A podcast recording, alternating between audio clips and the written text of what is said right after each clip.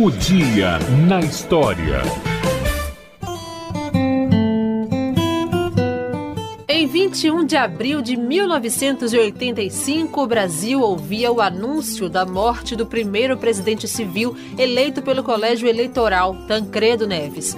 Em 15 de janeiro daquele ano, o ex-governador de Minas Gerais, Tancredo Neves, venceu o candidato Paulo Maluf na disputa pela presidência da República na última eleição indireta do Brasil.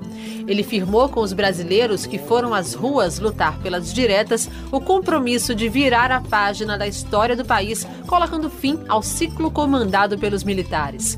Com esperança e ânimos redobrados, os brasileiros esperavam ansiosos pela chegada do dia 15 de março, o dia da posse posse.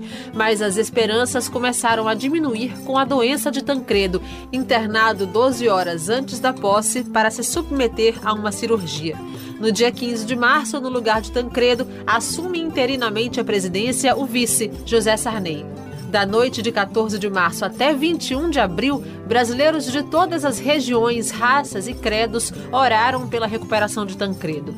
As esperanças de tê-lo no comando do país acabaram na noite de 21 de abril, quando oficialmente foi anunciada sua morte. Até o sepultamento em 24 de abril, Tancredo recebeu homenagens de multidões, país afora.